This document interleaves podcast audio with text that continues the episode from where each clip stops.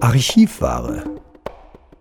Jeden Samstag präsentieren wir einen Beitrag aus dem Jahr 2021, der immer noch ganz frisch ist.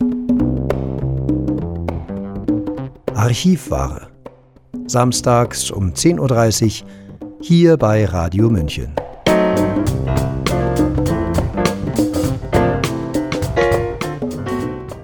Hallo und herzlich willkommen bei Radio München. Es ist eine schrille Weihnachtszeit, ein Fest voller Geschrei und Panik. Doch am Ende könnte ein Licht geboren werden, unser eigenes. Hören Sie jetzt Der Königsweg von Kerstin Chavon. Sie ist Autorin von beispielsweise Die Waffen niederlegen oder Das Licht fließt dahin, wo es dunkel ist. Gelesen hat den Text für uns Sabrina Khalil. Es wird unruhig, die ganze Welt ist in Aufruhr. Dennoch kann Frieden einkehren und es kann wirklich und wahrhaftig ein König geboren werden. Wir sind es selbst. Der Weg in das innere Königreich ist kein bequemer. Viele Verdrehungen und Verfälschungen müssen aufgelöst werden. Es schmerzt, sich mit Lügen auseinanderzusetzen. Es macht Angst, an seine eigene Dunkelheit heranzutreten. Und es verunsichert, das Neue nicht zu kennen, was sich seinen Weg auf die Welt bahnt. Das ist Advent. Am Ende, das wissen wir, wartet eine Überraschung auf uns. Weihnachten naht, das Fest der Familientreffen, der Geschenke, der gemeinsam gesungenen Lieder, der duftenden Küchen, der Kerzen auf dem Adventskranz, die für viele die Geburt Jesu Christi ankündigen. Ein Stern, mitten in der dunkelsten Zeit des Jahres, die Verheißung eines neuen Lebens, ein Hoffnungsschimmer, wo alles verloren scheint. Mehr als in den vergangenen Jahren sehnen wir uns nach diesem Moment der Offenbarung. Es ist nicht zu spät. Es ist für uns eine Zeit angekommen. Dieses Weihnachten wird kein ruhiges. Viele Familien werden sich nicht verbieten lassen, zusammen zu feiern. Sie werden sich das Fest nicht verderben lassen und nicht, wie im vergangenen Jahr, in kleinen, staatlich genehmigten Grüppchen um den Baum sitzen und ein trauriges O du Fröhliche durch die Gesichtsmaske hauchen. Oma und Opa werden nicht ihre Portion Truthahn alleine in der Küche essen, während der Rest der Kernfamilie im Wohnzimmer speist. Die Älteren werden nicht draußen den Kältetod riskieren, weil es drinnen zu gefährlich ist, miteinander anzustoßen. Wir werden nicht auf Abstand gehen, auch wenn mit allen Mitteln versucht wird, aus dem Fest der Liebe ein Fest der Angst zu machen. Niemand kann uns davon abhalten, zueinander zu finden. Immer mehr kommen die Menschen zusammen, die den irrsinnigen, absurden, hirnrissigen Bestimmungen keinen Glauben mehr schenken. Sie haben verstanden, dass das ganze Eingesperre, Geimpfe und Geboostere nicht in ihrem Sinne ist und glauben an etwas Höheres als die Angstmache. Viele erkennen, dass sie sich geirrt haben und haben den Mut, es sich einzugestehen. Die große Verwechslung, die Verdrehung, die die Welt auf den Kopf gestellt hatte, wird immer offenbarer. Dieses Weihnachten wird laut. Ob Jubel oder Wehklagen erklingen, das liegt an uns. Eine stille Nacht wird es sicher nicht werden. Die Glocken werden nicht süß klingen. In aller Offenheit werden sich Licht und Dunkelheit begegnen, Lüge und Wahrheit, Angst und Liebe. Mit voller Wucht treffen die Gegensätze aufeinander und stellen uns vor die Wahl Entsetzen oder Entzücken, Reue oder Freude. Mit sprühenden Funken geht mehr als ein altes Jahr zu Ende. Welche Geister wir mit ihm verabschieden, das bestimmen wir. Im Sturmgeheule brauchen wir etwas, woran wir uns festhalten können. Der Weihnachtsbaum wird es sicher nicht sein. Vom Boden getrennt steht er da in seiner künstlichen Pracht und kann uns nur mahnen, unsere Wurzeln tief in der Erde zu verankern. Machen wir es wie die Tanne, als sie noch im Wald stand. Lassen wir Wurzeln aus uns herauswachsen, die tief in den Boden hineindringen. Seien wir biegsam und flexibel, wenn der Sturm kommt, beugen wir uns vor den Elementen. Widersetzen wir uns ihnen nicht, sondern lassen wir uns von ihnen läutern. Die Luft vertreibt und löst auf, was uns das Atmen erschwert. Das Wasser spült fort, was uns blockiert. Das Feuer verbrennt, was wir nicht mehr brauchen, und trennt das Tote vom Lebendigen. Zerzaust sind wir, durchgeschüttelt, erschüttert bis in unsere Grundfesten. Wir sind wach. Verwundert richten wir uns auf und reiben uns den Schlaf aus den Augen. Das alte Dekor ist verschwunden, der künstliche Glimmer, die klebrige Pracht, der Lack ist ab.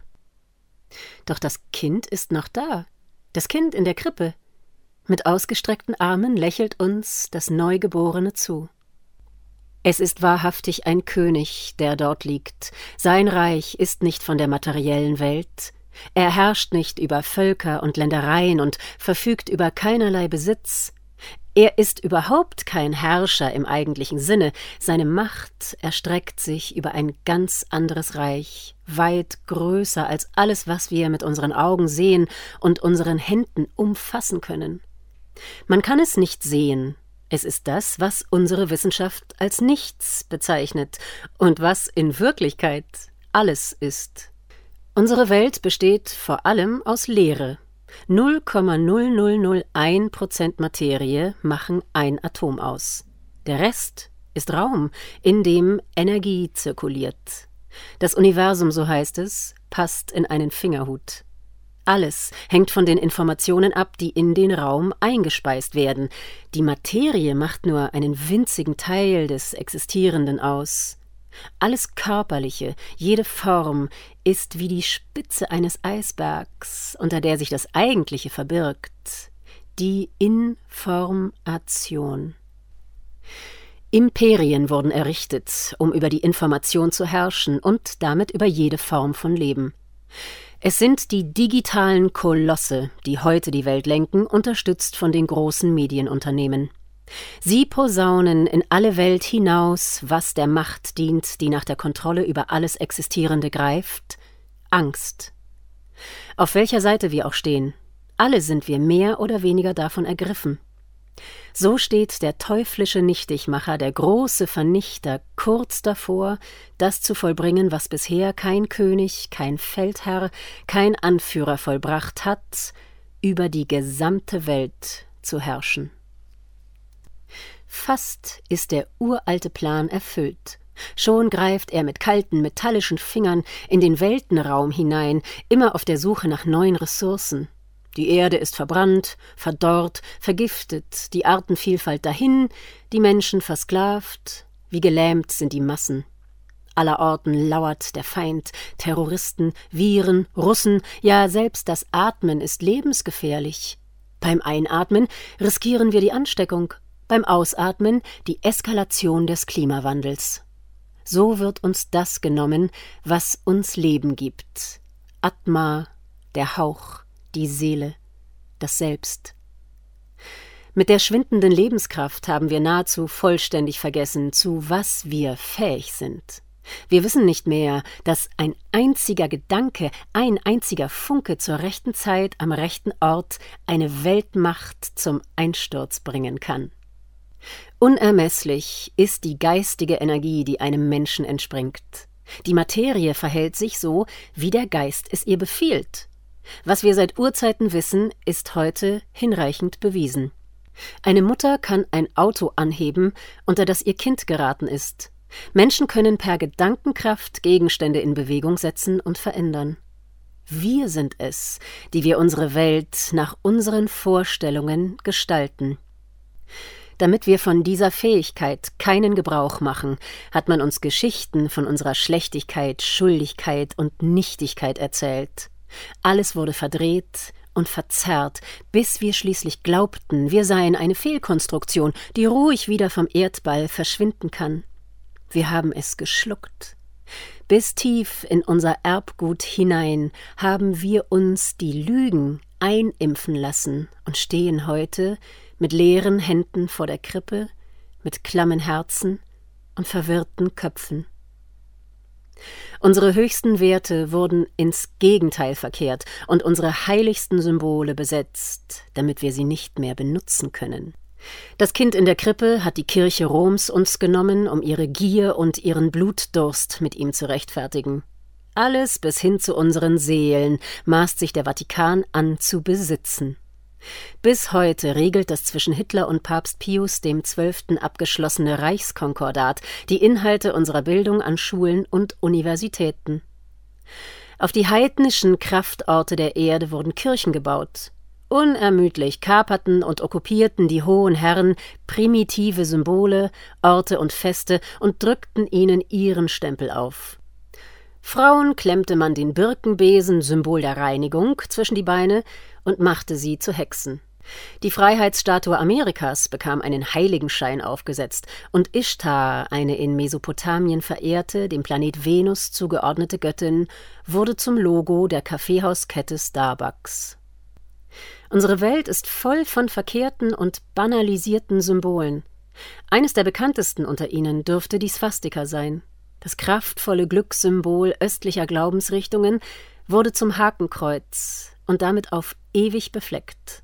Das Siegel des Salomon, des größten und mächtigsten Königs des Volkes Israel, wurde mit dem Judenstern zum Schandmal degradiert. Der auch im Arabischen als Soliman bekannte weise Souverän soll über Geister, Dämonen und sogar den Teufel Macht gehabt haben. Das vielleicht am meisten verdrehte Symbol unserer Zivilisation ist die Schlange, in vielen Kosmologien symbolisiert sie die schöpferische Kraft der Erde, die Häutung, die Verjüngung, die Erneuerung, das Leben. Sie windet sich am Stab des Asklepios, des Gottes der Heilkunde in der griechischen Mythologie, und wurde zum Symbol des ärztlichen und pharmazeutischen Standes. In ähnlicher Form winden sich zwei Schlangen um den Hermesstab, der ursprünglich die Herolde bei der Überbringung von Nachrichten schützen sollte. Heute haben Wirtschaft, Handel und Armee dieses mächtige Symbol besetzt. Eingeklemmt zwischen Vaterstaat und Alma Mater, die geläufige Bezeichnung für unsere Universitäten, ist es nun an uns, uns von dieser Herrschaft zu befreien und die alten Symbole und heiligen Orte zu ihrer ursprünglichen Bedeutung zurückzuführen. Schauen wir uns um in diesem, wie Charles Baudelaire schreibt, Wald von Symbolen, Sehen wir hin, was einmal eins war. Dies ist die eigentliche Bedeutung des Begriffes Symbol. Zusammenbringen. Fragen wir uns, was die Dinge wirklich bedeuten, denen wir begegnen. Was sagen sie uns? Woher kommen sie? Wer hat sie ursprünglich benutzt? Wer benutzt sie jetzt? Damit wir sehen, hören und verstehen können, ist es notwendig, allerlei Zeug aus dem Weg zu räumen, um den Weg frei zu machen. Das ist alles andere als bequem, und es verlangt uns vieles ab.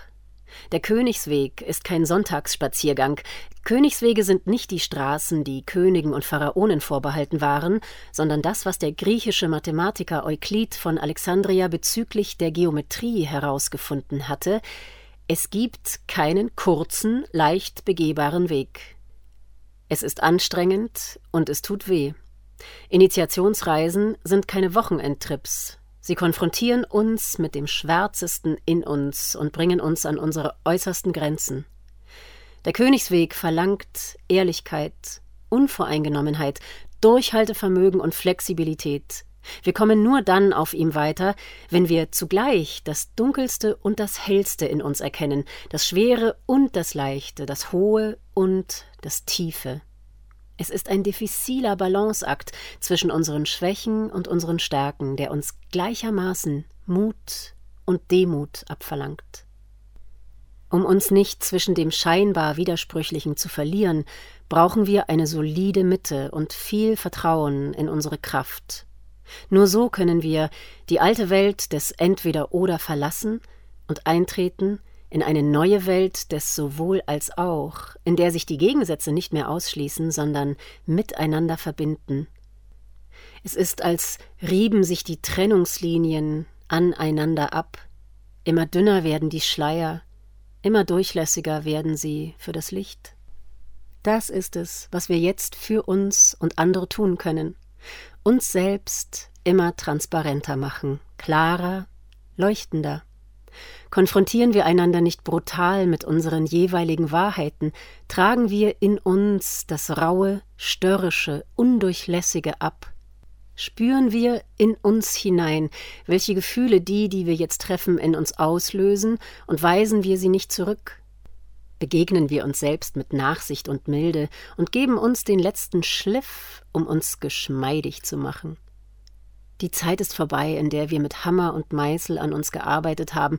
Wir haben uns nicht geschont. Immer wieder haben wir uns selbst hart an die Kandare genommen, haben uns getreten und gepeitscht und sind daran fast zugrunde gegangen. Jetzt geht es darum, mit weichen Tüchern letzte Hand anzulegen. Seien wir sanft zu uns, tun wir uns selber Gutes, fühlen wir hin zu diesem Kind, zu dem Kind in uns, dem zarten, verletzlichen und flüstern ihm liebevolle Worte zu. Ich bin bei dir. Ich verlasse dich nicht. Ich liebe dich. So naht das Ende des Geburtskanals. Das neue Leben kommt auf die Welt, wenn es am dunkelsten ist. In der letzten Zeile des Weihnachtsoratoriums von Johann Sebastian Bach heißt es Bei Gott hat seine Stelle das menschliche Geschlecht.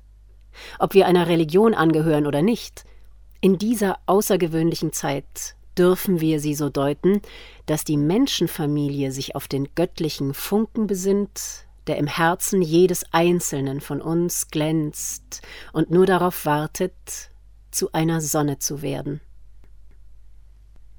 Sabrina Khalil sprach den Text Der Königsweg von Kerstin Chavon, Autorin und Sprachlehrerin. Mehr Informationen über sie, ihre Bücher und ihren Lebensweg erfahren Sie auf ihrem Blog Bewusstsein im Wandel. Mein Name ist Eva Schmidt und ich wünsche Ihnen jetzt eine ruhige, besinnliche Weihnachtszeit. Ciao, Servus. Das war unsere Archivware aus dem Jahr 2021, immer noch ganz frisch. Jeden Samstag um 10.30 Uhr bei Radio München.